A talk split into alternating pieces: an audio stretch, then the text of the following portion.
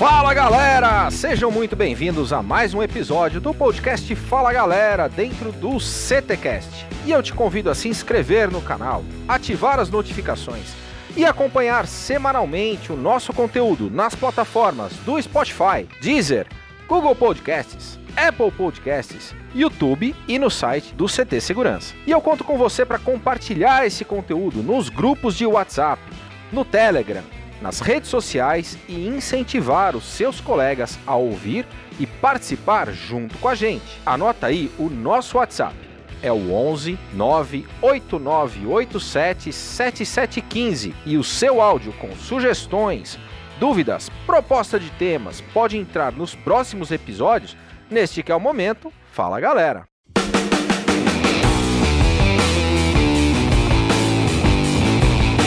Fala galera!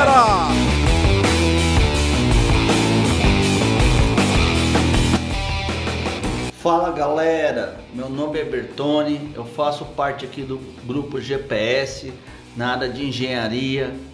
E hoje a gente está aqui para falar do Michel. O Michel é um cara excepcional, conheci ele há muitos anos, tá? Desde a, do, quando eu entrei na área de segurança eletrônica, sempre, em todo momento, preocupado em atender o cliente, sempre ajudando, sempre compartilhando seu conhecimento, da forma dele engraçada de ser, da forma descontraída, mas sempre com muita responsabilidade. Isso que é importante na nossa área. Michel é o cara. Então, Michelzão, muito obrigado por tudo. Você é a referência no mercado. Te sigo muito com muito orgulho, meu irmão. Um abraço e parabéns.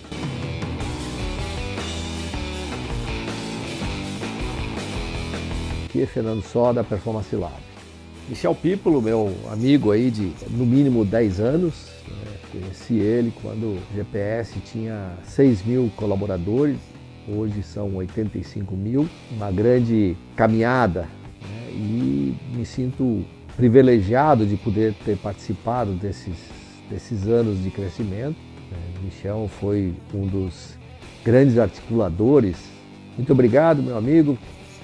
Um abraço.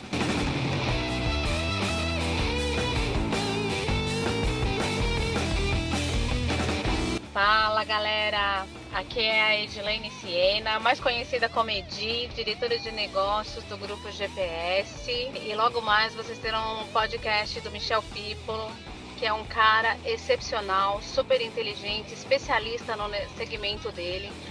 Uma pessoa maravilhosa que eu tenho o prazer de trabalhar e compartilhar a sala com ele por 14 anos. Michel, além de um grande profissional, uma pessoa inteligentíssima, ele é um ser humano ímpar. Então, o Michel tem todo o meu carinho e respeito por toda a sabedoria e inteligência dele. Aproveitem bastante esse podcast, vocês vão adorar.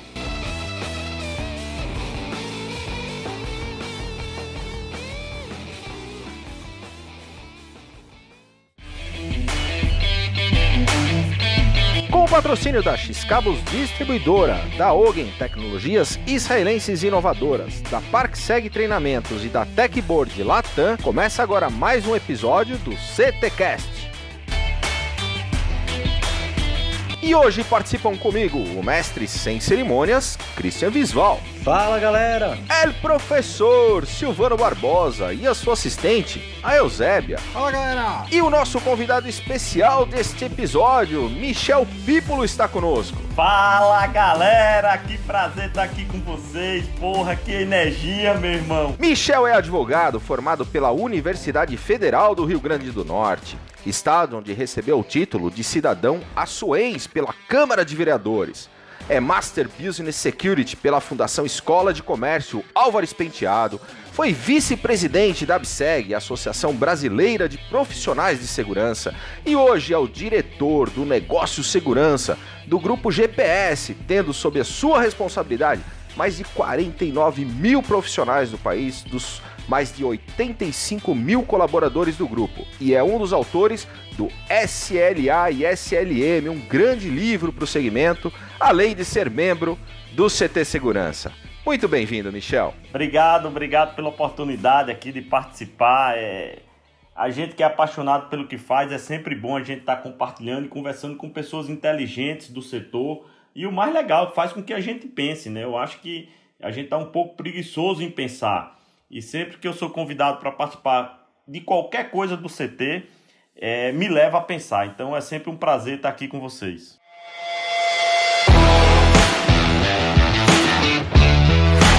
E o nosso tema de hoje será SLA Service Level Agreement. Michel, antes de a gente entrar nesse tema tão importante, conta um pouquinho sobre a sua trajetória na área de segurança. Bem, a minha trajetória na área de segurança eu acho que começa dentro de casa, né? Minha mãe era mais braba do que qualquer sargento do exército, qualquer pessoa.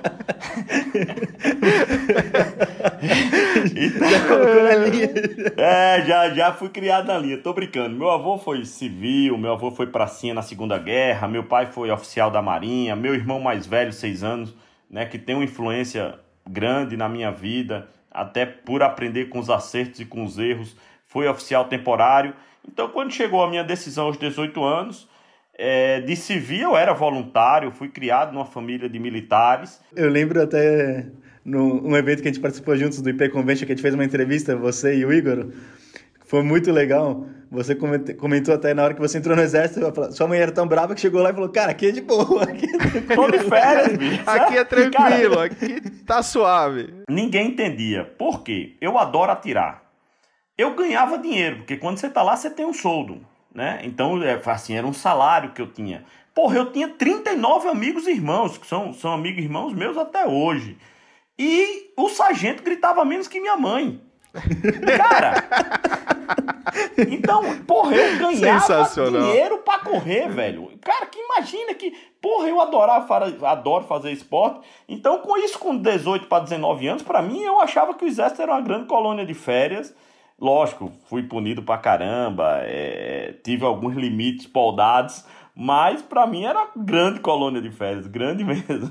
Depois me formei em direito, fui advogar para empresas do ramo de segurança, sempre enquanto advogado sempre advoguei só para empresa e recebi o convite para trabalhar aqui em São Paulo. Primeiro pelo escritório grande que eu trabalhava em Natal, que é o Tosini Freire Teixeira Silva, na época era o maior escritório do país.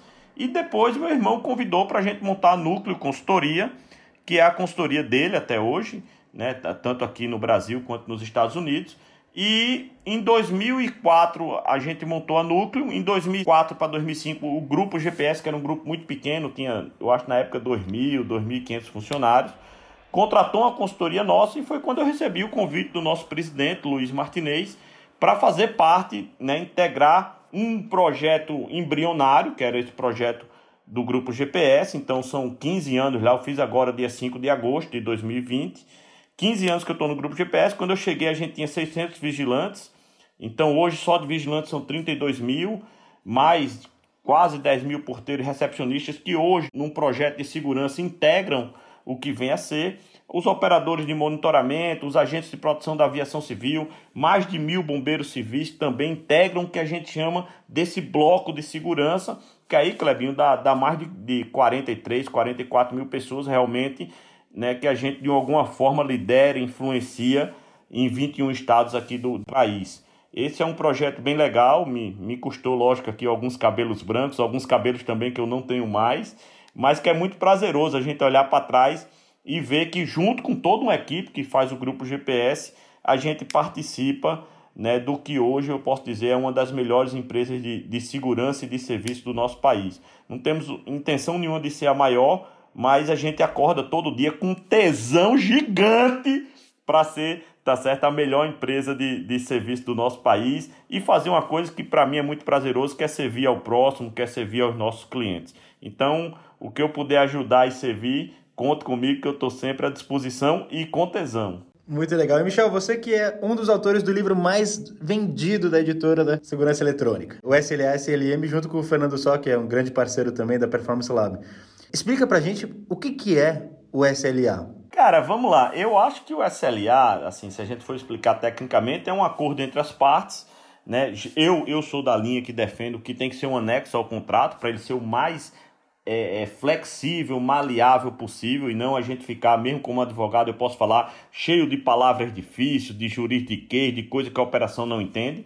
É um acordo entre as partes onde o cliente deixa claro o que ele deseja receber. E o prestador de serviço ou a empresa contratada né, diz ali quais são os limites delas para poder entregar esse serviço e também as condições verdadeiras. Eu consigo entre entregar esse serviço, eu não consigo. Para eu entregar esse serviço nessa qualidade desejada, custa X, numa qualidade menor, custa Y. Então, assim, é um acordo onde fica claro exatamente o que as partes desejam, porque serviço, pela sua natureza, é muito difícil, gente.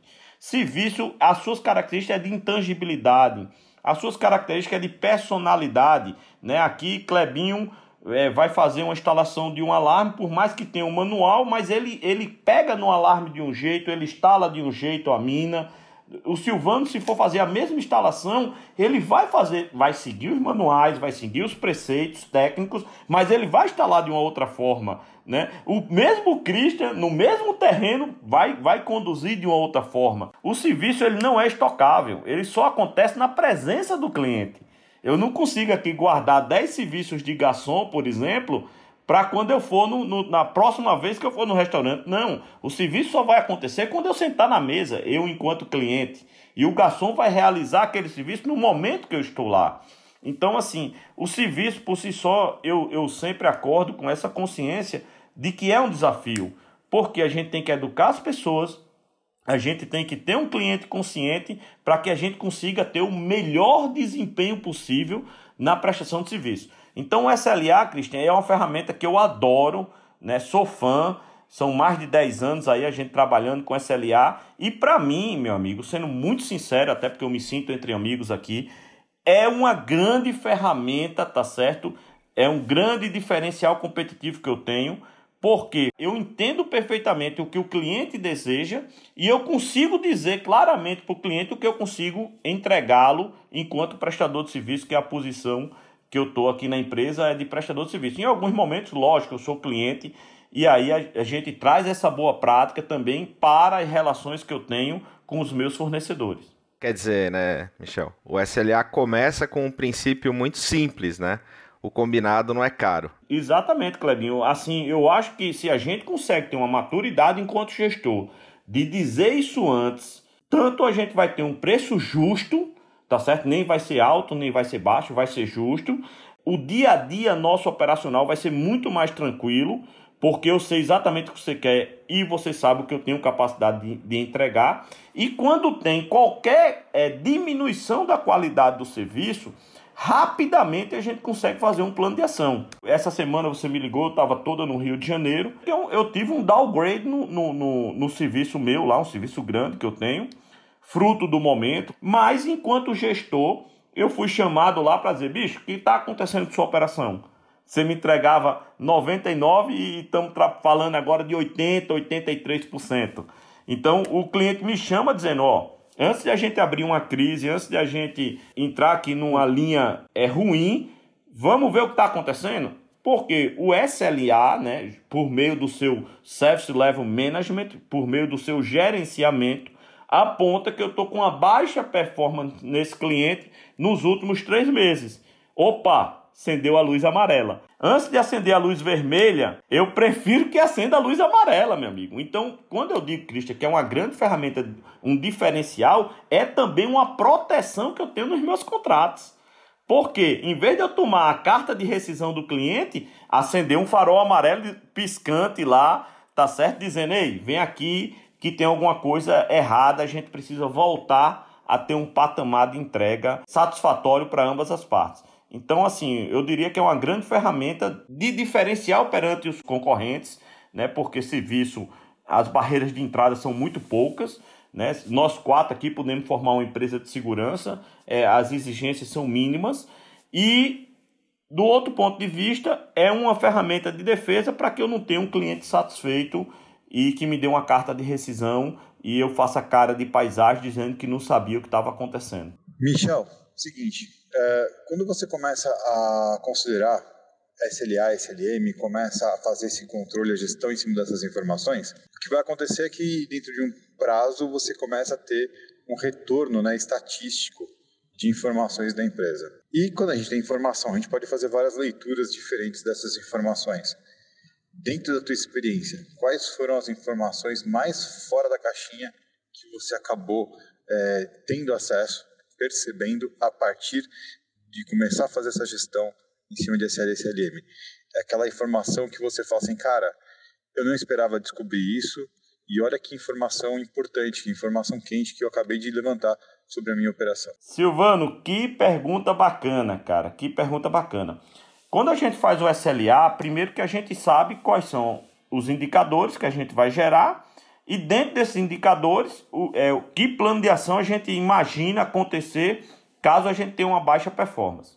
Mas um fato bem interessante que aconteceu foi num condomínio de luxo, é um condomínio horizontal, aproximadamente 500 casas, 500 residências de alto padrão, onde a gente tem um serviço na portaria do vigilante Honda com moto. A gente dividiu o condomínio em duas grandes áreas, a área verde e a área azul. E a gente tinha a figura do, do, do, do vigilante motociclista que estaria ali fazendo a ronda, aquela presença ostensiva nas alamedas internas. É, Para quem não sabe, um grande risco nesses condomínios que a gente tem é o atropelamento, né? São crianças brincando na rua, quer dizer, uma coisa assim que existe da gente, gestor de segurança, uma visão mais ampla do que vem a ser segurança. Então, a gente se preocupa muito com proteção perimetral, com a portaria com eclusa, tudo, mas um dos riscos que infelizmente mais se materializa em condomínio é o atropelamento. Quando a gente fala do atropelamento, vem também um outro grande risco, que é o descumprimento de normas, né, de leis federais, que são a pessoa por morar num condomínio com esse perfil, acha que o filho menor de 18 anos, que não tem habilitação, pode conduzir o veículo, e a gente tem também a questão do dano a veículo, né? Ou seja, veículos que batem mesmo, que colidem com alguma casa, com algum outro veículo, tá certo? Por uma, uma condução inapropriada. Então eu diria que esses três riscos aí são riscos comuns que acontecem nos grandes condomínios e que a gente, enquanto operador da segurança, tem que estar atento a isso. Então, nesse condomínio, a gente percebeu depois de um tempo que o meu vigilante não fazia ronda. Um indicador importante, que é a completude da ronda, não era feita. E eu tomava porrada do meu cliente, lógico. E aí a gente começou a investigar o porquê as rondas não são feitas. E aí a gente percebeu que 70, eu não me lembro agora o indicador preciso, mas entre 70 e 80% do tempo do vigilante ronda era dedicado exatamente a chamar as pessoas em casa. Ou seja, a pessoa mora numa casa, ela não atendia o interfone, tá certo? E a gente não conseguia entrar em contato com ela. Ah, Michel, liga para o telefone fixo, foi meu primeiro pensamento. Ok, liga para o telefone fixo da residência. E a pessoa não atendia o telefone, ou porque a casa é grande, ou porque a casa é, é, não escutava o telefone, ou porque estava no silencioso, ou porque estava no momento de lazer. Então, o que é que a gente fazia? Pega a moto, identifica onde está a casa, estava na rota azul ou na rota verde, e o vigilante deixava de fazer a ronda e ia até a residência, por exemplo, 127. Nessa residência, ele tocava na campainha, batia, de, dependia o tempo, fazia, olha, tem uma entrega para o senhor Kleber lá na portaria, posso deixar entrar ou não?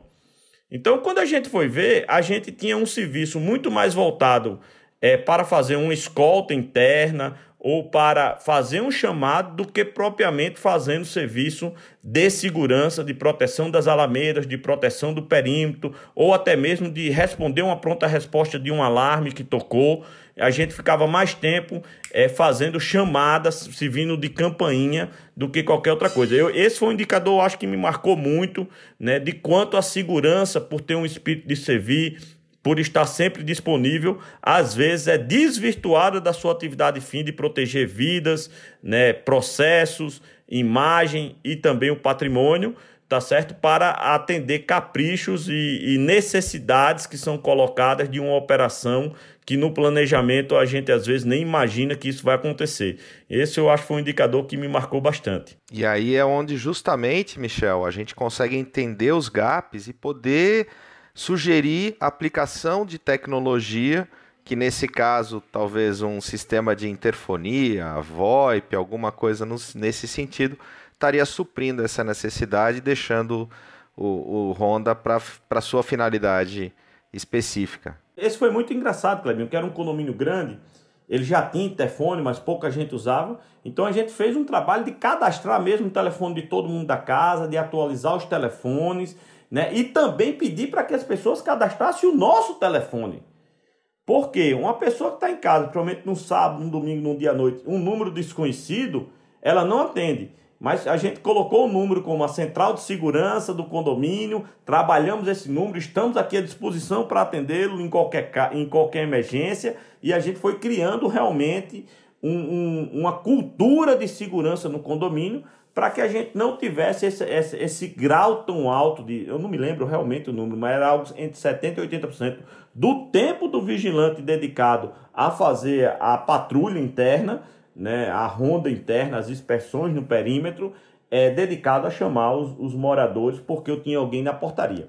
Quando isso acontece, eu começo a ter problema na portaria também. Porque eu preciso ter uma eu, eu formo uma fila de carro de entregadores ou, de, ou até mesmo de visitantes, né? Que ao chegar na casa do morador reclama da segurança porque ficou muito tempo esperando lá. E na verdade, às vezes, o problema nem é da segurança, o problema é, é, do próprio morador que muitas vezes, por não ter uma cultura, ou por estar relaxado, ou por usufruir talvez o maior benefício que a segurança gera, que é a qualidade de vida, ele fica tão relaxado que ele não consegue, às vezes, nos apoiar a cumprir o procedimento de segurança. Então a gente foi numa linha, né, nesse cliente, eu me lembro que a gente foi numa linha muito de conscientização, de educação e segurança, porque a gente já tinha, era um, foi um dos primeiros alfaviles que saiu. Hoje em dia nem existe mais isso. A pessoa quando faz condomínio horizontal, os últimos aí que a gente implantou, eu estava até em Minas Gerais há uns 15 dias atrás, na, nos condomínios lá, são 11 alfaviles que a gente tem no complexo lá, e o último que foi entregue não tem telefone. Então é 100% celular. E é raro hoje alguém que tem telefone fixo em casa também, né?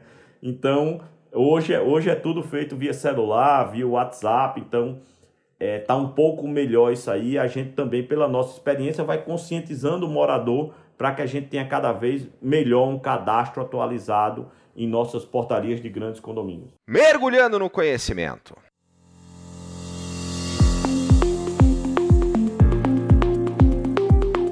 Michel, a indicação de um livro, ou um filme, ou um documentário que você recomenda para os nossos ouvintes. Ih, rapaz, agora você me pegou.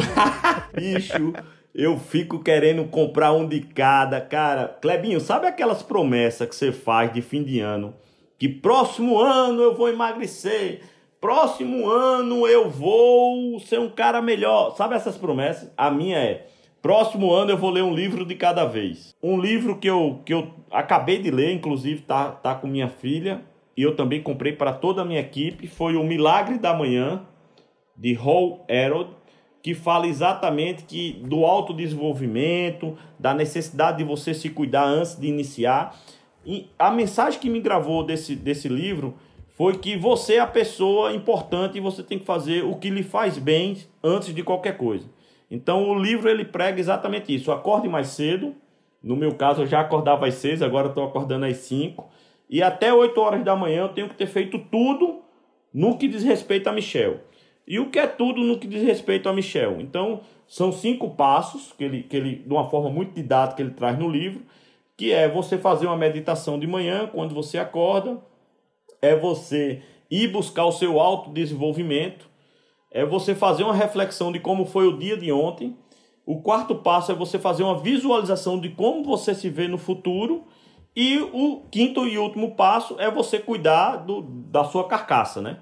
Então, é fazer uma atividade física, é fazer um alongamento, e aí cada um faz o, o, o que gosta. Então, assim, esse livro me marcou bastante. Eu, eu acho que acabei de ler ele faz uns dois, três meses. Tenho praticado isso aqui, tentado praticar diariamente. Então, a ideia é, do, a mensagem principal do livro é essa. Tudo que você tem que fazer, faça até 8 horas da manhã, lógico, tem, cada um tem o seu relógio biológico, ele explica isso mas o importante é que você não deixe de, de buscar o seu autodesenvolvimento todos os dias. Muito legal, Michel. Isso me lembra. Eu essa semana tive a oportunidade de fazer uma palestra do, do Mergulhando na Vida, e aí eu levei a reflexão justamente de um ponto que você toca, que é a questão do tempo. O tempo, para mim, é a coisa mais justa que existe.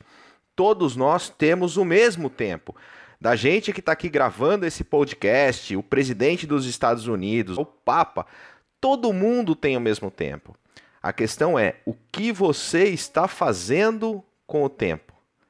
Aí que está a diferença e aí vem essa super dica do Michel Pípolo para nós. Acorde cedo, cuide de você até as 8 da manhã. Fica aí a super dica do momento mergulhando no conhecimento. E eu acho que o tempo, Clebinho, essa noção de tempo está cada vez mais valorizando. E principalmente o tempo com a nossa família, com quem a gente ama, né? Eu acho que sobrou tempo, a gente viu que sobra tempo para a gente usufruir de quem a gente ama. Isso é, é, eu acho que é uma grande lição aí que eu estou tirando dessa pandemia. Olha, uma das coisas que eu queria deixar registrada nesse momento é o tipo da coisa que a gente realmente às vezes só faz quando a gente está num momento muito particular da vida, né? às vezes até num momento de dificuldade. Mas eu queria aproveitar esse momento para dizer o quanto eu amo você, cara, meu irmão Michel, e o quanto você é importante na minha vida, né? como profissional, como ser humano, como pessoa que você é. Então, assim, é um privilégio, cara, um privilégio ser seu irmão, um privilégio ter um relacionamento com você que, cara, é incrível. Então, aproveito para deixar aqui essa declaração de amor aberta né, ao meu irmão, que é um brilhante profissional e que eu tenho uma grande admiração por você. Como já disse, não só pelo profissional, mas principalmente pela pessoa maravilhosa que você é. Um beijo grande e sucesso sempre. O conteúdo do nosso podcast é 100% gratuito. E para continuarmos essa missão, contamos com pessoas como você te convido a conhecer o CT Segurança e fazer parte desse time. Acesse ctsegurança.com.br e por menos de um real por dia tem acesso a conteúdos exclusivos, treinamentos, descontos no clube de benefícios e acesso ao primeiro coworking dedicado ao mundo da segurança. Momento Passo do Gigante. Michel, Passo do Gigante é aquele ponto de inflexão, aquele momento da sua vida pessoal ou empresarial em que você teve que enfrentar os seus medos e dar no mergulho o que a gente chama do Passo do Gigante. Passo do Gigante, do Michel Pípolo. O Passo do Gigante eu acho que foi o último grande, foi 21 de maio de 2019, foi quando eu aceitei o meu divórcio, a minha ex-esposa pediu o divórcio em dezembro de 2018. Eu fiquei seis meses aí é, totalmente fora do ar, mas dia 21 de maio de 2019, quando ela ratificou a intenção dela de se divorciar, eu acho que ali eu dei um grande passo do gigante, que era viver só, né? de, de entender a diferença entre solidão e solitude. Então, é, a solitude é quando você curte estar só, quando você se curte, quando você né, começa a olhar o seu eu e começa a conviver só com você. É diferente da solidão, que é a pessoa que não tem com quem ficar. Então eu, eu nunca tinha vivido isso, fui vim viver agora aos 42 anos, né? Foi, isso foi ano passado. E eu diria que esse foi o último grande passo do gigante que eu dei, foi aceitar mergulhar dentro de Michel Pípolo de Mesquita, corrigir algumas coisas que não estavam legais, ter essa humildade, ir buscar ajuda e também aceitar que eu tenho características, tenho, tenho, tenho condição de ajudar muito mais pessoas pelos dons, pelas características é, que eu herdei, ou que eu desenvolvi, ou que eu fui influenciado a ter. Então, o último passo do gigante que eu dei, cara, foi num universo, num mar chamado Michel. Tô curtindo bastante esse momento, né? Já faz já um ano e pouco que eu tô nesse, nesse mergulho, nesse autoconhecimento e Posso lhe dizer hoje que eu sou um cara muito melhor do que quando eu não mergulhei dentro de mim. Mas aí a gente pode escolher vários outros. Em 2015, quando eu virei sócio do grupo GPS, quando eu resolvi ter minha segunda filha, que a primeira eu não planejei, mas a segunda a gente planejou, e eu acho que todo pai, Cristian, aproveitando o seu momento agora, se você me permite, eu acho que todo pai é burro, né? A gente só sente o filho quando a gente pega no, no colo. E eu amar, amo tanto minha primeira filha, eu digo que eu chamo ela de amor incondicional. E minha segunda filha, eu tinha medo de que meu coração ia dividir, Cristian. Olha que loucura. Eu achava que meu coração ia ter que dividir. Como eu amo muito minha primeira filha, eu disse, cara, eu não quero ter o segundo filho. Demorei 11 anos e depois que a gente tem o segundo filho, a gente vê que o amor é infinito. Ou seja, o nosso coração acontece uma mágica nele e parece que constrói um primeiro andar. você não diminui nada do que você ama do primeiro e você percebe que o amor ele não tem tamanho, não tem limite, né? E você aprende que realmente o amor é, é, é infinito. Então eu chamo minha primeira filha de amor incondicional e a segunda de amor infinito, porque me ensina todo dia o que é o amor.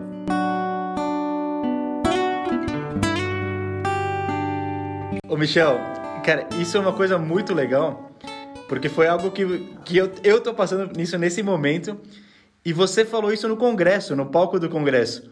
E me marcou muito, porque eu ainda não sei como vai ser, sabe? É muito amor pro primeiro, e, e, e eu, não, eu não consigo imaginar isso para um, um segundo bebê. Por isso que eu peço licença a todos os, os, os homens e, e me coloco, né? E chamo, convido todos a nos colocar como burro. Porque a gente só entende quando a gente tá com ele no braço. A mulher ela entende isso muito antes. A percepção da mulher é muito maior. Ela já tá sua, né, pegando seu exemplo aqui, sua esposa já tá sentindo, já tá amando. E a gente não, cara, a gente espera nove meses, né, para pegar no colo e aí, lógico, que vem aquela emoção que, que domina a gente. Mas é impressionante, se Deus quiser, você merece isso tudo e, e, logo, logo você vai perceber aí, Clebinho já tem dois. Então você vai viver isso logo, logo, meu irmão. E é, e é muito interessante. E aí, Clebinho, respondendo sua pergunta, outro grande passo do gigante que eu tive a honra de, de, de ter o mesmo momento com você foi também participar aí né, do congresso do, do, da, do CT Segurança, onde você, quando sobe naquele palco, meu amigo, as pernas tremem, o que você ensaiou esquece né? E você vê aquela a quase mil pessoas olhando para você ali, esperando um conhecimento ou algo que possa marcar a vida delas. É outro grande passo gigante que eu tenho aqui no meu no meu no meu book de mergulho foi participar com certeza nesse momento aí que Christian me fez lembrar aqui com muita emoção. Michel, eu tive essa experiência também de dar esse passo do gigante, subindo nesse, nesse palco. O primeiro era mergulhar com o maior peixe do mundo, com o tubarão-baleia. Eu tinha um outro grande sonho que era justamente subir nesse palco do Congresso de Segurança Eletrônica. Foi uma, uma grande surpresa, mas aí eu queria que o Cris falasse para nossa audiência o que, que é, afinal, o Congresso Segurança Eletrônica, o maior evento do nosso segmento. O Congresso ele é o evento que eu, eu espero eh, e trabalho o ano inteiro pensando nesse, nesse grande evento, né? Então, quando a gente termina um evento em novembro, eu já anuncio o ano, o ano seguinte. E é uma loucura para o mercado, porque assim, é um evento que é para o mercado de segurança onde a gente não fala nada de segurança. Nenhuma das palestras é voltada para o tema de segurança, né? Então a gente não tem palestras técnicas, não tem palestras de produto. A ideia realmente é levar uma mensagem para a vida das pessoas.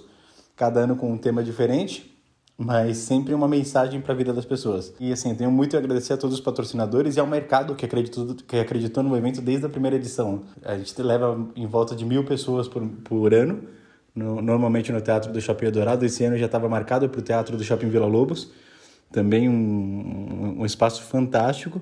E por conta realmente da pandemia, a gente já é, divulgou que vai ser no ano que vem. Mas esse ano tem surpresas aí, a gente vai fazer um grande evento online com vários palestrantes aí em novembro é, já abrindo aqui para vocês, mas é, o congresso realmente eu tenho que agradecer muito o Kleber e o Michel por estarem comigo no palco ano passado, que foi fantástico. E novidades aí para o congresso 2021, que a gente vai ter que fazer dois anos em um. Michel, é o seguinte, quando você, no teu dia a dia, comandando uma empresa que tem milhares aí de funcionários embaixo do seu guarda-chuva, você já está acostumado a falar com as pessoas. Só que você fala com as pessoas através de outras pessoas, né? Você fala com as lideranças, as lideranças vão repercutindo as informações. Eventualmente você está em campo, né? Que a gente sabe que você visita bastante uh, as operações, então você vai conhecer as pessoas pessoalmente, mas isso você vai falando de pouco em pouco. Como é aparecer num congresso, onde você vai falar lá para algumas centenas de pessoas ao mesmo tempo? É, e mesmo assim se sentir tão confortável em cima do palco. Isso tem mais a ver com preparação ou tem mais a ver com o que você estava ali para apresentar realmente aquilo que você vive? Rapaz, eu, eu dividiria em dois momentos, né? Eu acho que o primeiro momento é antes do congresso. Então, quando o Christian é, anunciou um ano antes que eu iria participar, eu acho que você entra em desespero. Né? Porque, como você bem falou, Silvano, você me conhece, é, eu sou, eu sou hoje empresário, não, vivo de palestra. Então, assim, você entra em desespero. Ao mesmo tempo que, que esse desespero era controlado pela confiança que eu tenho em Cristo, em toda a equipe do CT Segurança, Né? O Christian, quando vai organizar o congresso, eu já tive a oportunidade de ficar um pouco nos bastidores. É, o Christian ele mescla isso de uma forma. Quando eu falo Christian, eu peço liberdade aqui, Christian, para usar o seu nome em nome de todos que compõem o CT Segurança, tá certo? Mas você, como líder do negócio, a gente acaba usando até injustamente só o seu nome. Então, quando a equipe do CT Segurança é, vai, vai montar, ela é muito feliz porque ela coloca pessoas como eu, amadoras, né, que não são do segmento, e coloca palestrantes de altíssimo nível.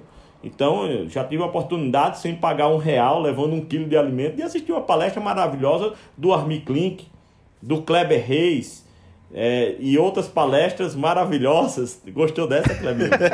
Obrigado, Michel. Tô aprendendo, a gente está aprendendo. Estamos na jornada de aprendizado, meu amigo. Então, aprendi, construí amigos no Congresso CT Segurança. Então, eu diria para o Silvano que o primeiro momento é desespero. Né? Eu queria matar Christian, cheguei a mãe dele. Então, eu acho que o primeiro momento é esse. O segundo momento é um momento de prazer. Por quê?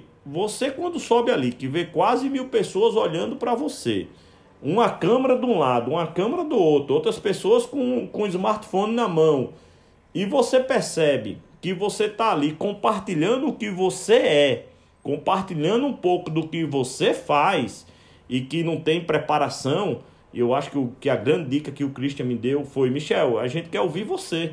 Lógico que nem toda uma preparação de você organizar as ideias, de concatenar, para não falar de improviso e ali cometer alguma gafe maior do, do que o, vamos dizer assim, o aceitável.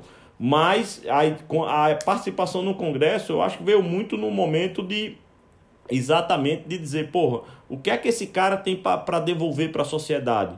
O que é que esse cara tem para compartilhar aqui com outras pessoas que possam ajudar essas pessoas de alguma forma? Então, a minha missão, enquanto amador, enquanto não ser uma, um, um, um, palestrante, né, como é, eu já falei porque eu sou fanzaço dele, o Armi Klink e outros expoentes que já participaram do, do, do palco, a nossa psicóloga, a musa da segurança, né? que além do trabalho dela em, em, consultório, desenvolve um trabalho profissional, a Ana, um trabalho profissional como palestrante para ajudar milhares de pessoas. Então, assim, esse, essas pessoas, elas são profissionais. Ela tem a preparação, ela tem o dom, ela tem o conteúdo e ela consegue comunicar muito bem. Eu diria, Silvana, até aproveitando aí sua pergunta, que a comunicação hoje é o grande desafio das corporações. Né? Eu, eu sou um cara nascido em 1977. Mas meu estagiário, cara, nasceu é, em 98, 99. Né? Então, assim, cara, são gerações diferentes. O meu ídolo, um dos ídolos que eu tenho, que é Ayrton Senna, o cara nem conheceu. Então, se eu, se eu ganho um contrato e coloco lá o hino da vitória, por exemplo, né, pelo um projeto massa que a gente fez, que um cliente aprovou, ou que fez a gente revitalizar um congresso, o cara não sabe nem que música é essa, velho. Porque ele não conheceu, ele não viveu, tá certo? Por exemplo, as emoções que a gente, que nasceu na década de 70, é, viveu, por exemplo, com Ayrton Senna. Então, assim, a comunicação é uma coisa, eu acho que é um desafio para todo gestor, para todo profissional, para todo mundo hoje, como se comunicar. Michel, você sabe que nessa, nesse desafio eu fui pego de surpresa com o anúncio, né? Porque no, no, no ano anterior, o Christian Visval, no palco do Congresso de Segurança Eletrônica, falou: olha tem um convidado do ano que vem aqui, um palestrante do ano que vem, que ainda não sabe que vai ser palestrante. E aí ele pega e coloca a minha imagem lá. Eu estava sentado do lado da doutora Ana Cláudia Vanzelli. E aí eu vi a minha imagem e aí vem justamente todos esses sentimentos que você citou. E aí a importância de a gente aceitar o desafio, aceitar a missão, eu costumo dizer missão dada é missão cumprida, buscar informação. Eu fui fazer mentoria com o grande Marcelo de Elias, o palestrante da mudança.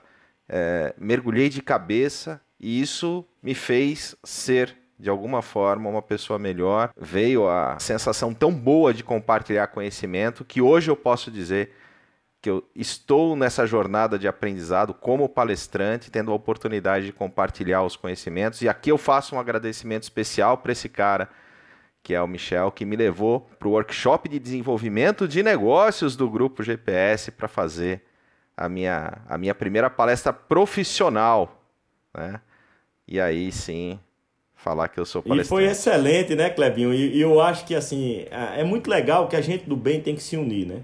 Então, a sua palestra, para mim, é uma palestra profissional, não é mais uma palestra de iniciante nem de amador. Tivemos a honra de tê-lo lá na empresa e eu acho, estou aqui todo arrepiado, porque uns 15 dias depois, mais ou menos, o Christian viu isso quando foi lá na empresa. Tirou foto, hein? É, uns 15 dias depois, uma pessoa me chamou e disse assim: Michel, é, assisti a palestra do Kleber, Mergulhando na Vida, e nós queremos fazer um desenho aqui na empresa, uma decoração, com pra gente lembrar daquele momento. Então, gente, quando você chega lá na empresa, tem um extintor lá numa área de, de inovação nossa que o extintor é como se fosse um tu, o tubo de mergulho do mergulhador. O cilindro então foi, foi, foi desenhado na parede um mergulhador dando o passo do gigante com um cilindro que é, na verdade, um extintor. Então, isso me emocionou demais, primeiro por, por ver em você esse potencial, por, por me tocar pelo, pelo, pelo seu conteúdo, né? E depois de a gente proporcionar isso aos colegas lá na empresa e vir um feedback desse totalmente espontâneo, de querer registrar o momento que a gente viveu junto lá na empresa, na sua palestra, no nosso dia a dia na empresa, numa área nova que a gente estava fazendo de inovação, de tecnologia, de quebrar paradigmas, e a gente trazer o conceito do passo do gigante, tá certo para isso. Outro feedback também que a gente teve muito marcante e que muito me emocionou é gerentes comerciais experientes, maduros, que diz, cara, toda vida que eu vou num cliente agora, eu me lembro da história do mergulho diurno e do mergulho noturno. Ou seja, é, quando eu vi isso, acabou a palestra, eu voei em cima do Clebinho, me lembro demais. Clebinho, eu preciso levar isso para minha empresa. Clebinho, você exemplificou no mergulho uma oportunidade de negócio que eu tenho todos os dias na minha empresa. O grupo GPS, por ter cinco negócios, o cara vinha com aquele paradigma de só vender segurança mas às vezes o problema está em alimentação do cliente. Às vezes o problema está na área de, de facilities. Às vezes o cliente às vezes está com um problema de manutenção. Então, quando o Clebinho traz o conceito de que você mergulhar no mesmo local, o barco ancorado exatamente no mesmo local, você faz um mergulho de dia é de um jeito, você faz o mergulho à noite é de um jeito totalmente diferente. Ele mostra isso por imagem, contando as histórias né, do, do, mergulho. Eu acho isso fantástico, porque o meu gerente ele mergulhava sempre no mesmo canto, no mesmo horário.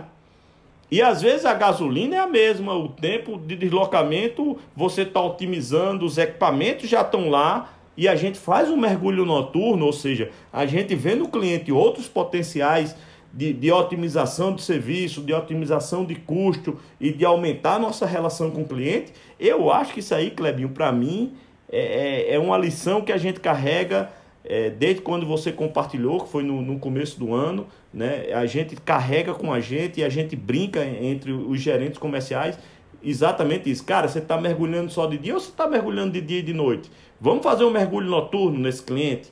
Então, assim, é uma coisa que, que acabou entrando aí, eu diria que na massa do sangue aí do grupo GPS e, eu que tenho que lhe agradecer, cara. Momento mergulhando de cabeça. Michel, quando a gente fala que a gente vai mergulhar de cabeça, é que a gente vai fazer de verdade, com todas as nossas energias. Pode ser um projeto pessoal, um hobby, fora do trabalho. No que, que o Michel mergulha de cabeça? Eu, eu adoro esporte, então eu gosto muito de pedalar.